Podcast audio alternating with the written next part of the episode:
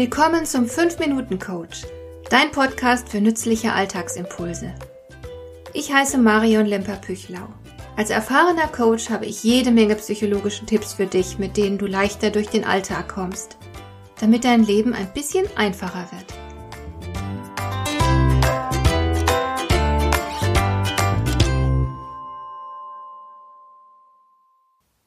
Jeder von uns hat seine Macken. Das würde niemand leugnen. Und wenn du tragfähige und nährende Beziehungen mit anderen Menschen eingehen willst, dann brauchst du Toleranz. Du musst in der Lage sein, über manches hinwegzusehen. Aber was kann man bei Freunden tolerieren? Und was ist ein K.O.-Kriterium für eine Freundschaft? Gibt es Menschen, von denen du dich im eigenen Interesse lieber fernhalten solltest? In dieser Folge verrate ich dir, wann bei mir persönlich die Alarmglocken schrillen und welche Beobachtungen mich auf Abstand gehen lassen.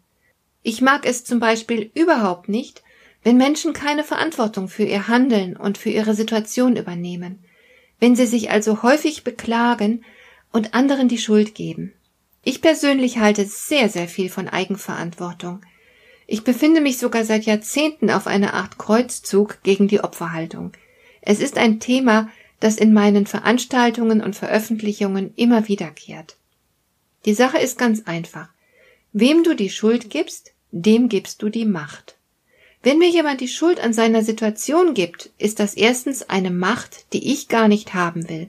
Und zweitens macht sich der andere in diesem Moment von mir abhängig. Er macht sich selbst hilflos.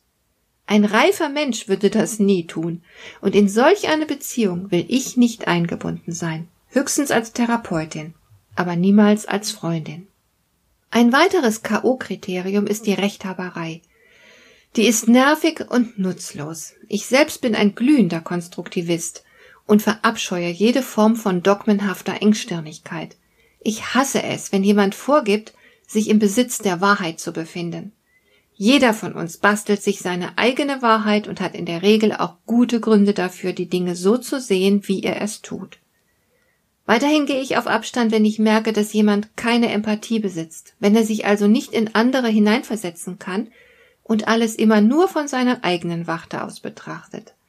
Solch ein Mensch kann nicht einfühlsam reagieren, er kann andere nicht verstehen, er kann nicht wirklich lieben, er kann nicht großzügig und auch nicht herzlich sein, er wird immer wieder Grausamkeiten begehen, weil er auf die Gefühle der Menschen in seiner Umgebung keine Rücksicht nehmen kann. Und weil er so engstirnig und ohne Einfühlungsvermögen ist, wird er sich kolossal aufregen, sobald es Spannungen gibt. Er ist schlichtweg nicht konfliktfähig. Er wird seinen Konfliktgegner angreifen und niedermachen.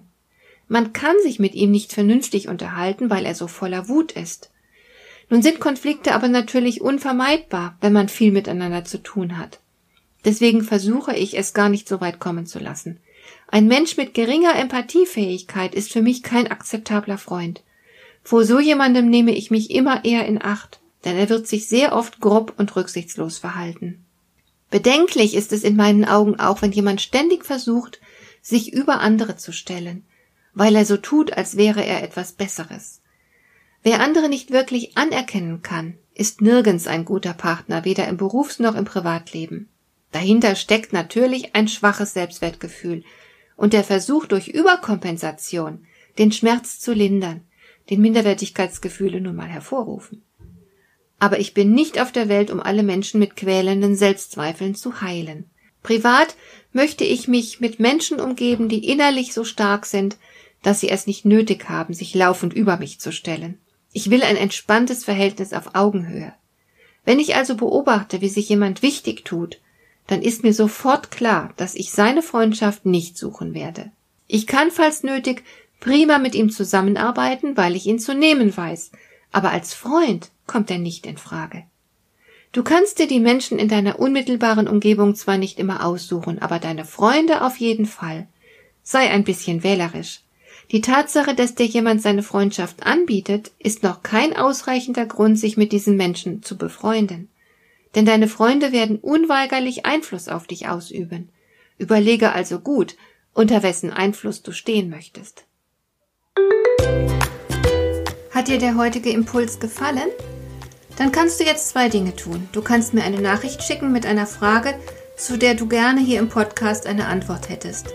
Du erreichst mich unter info@lemper-püchlau.de.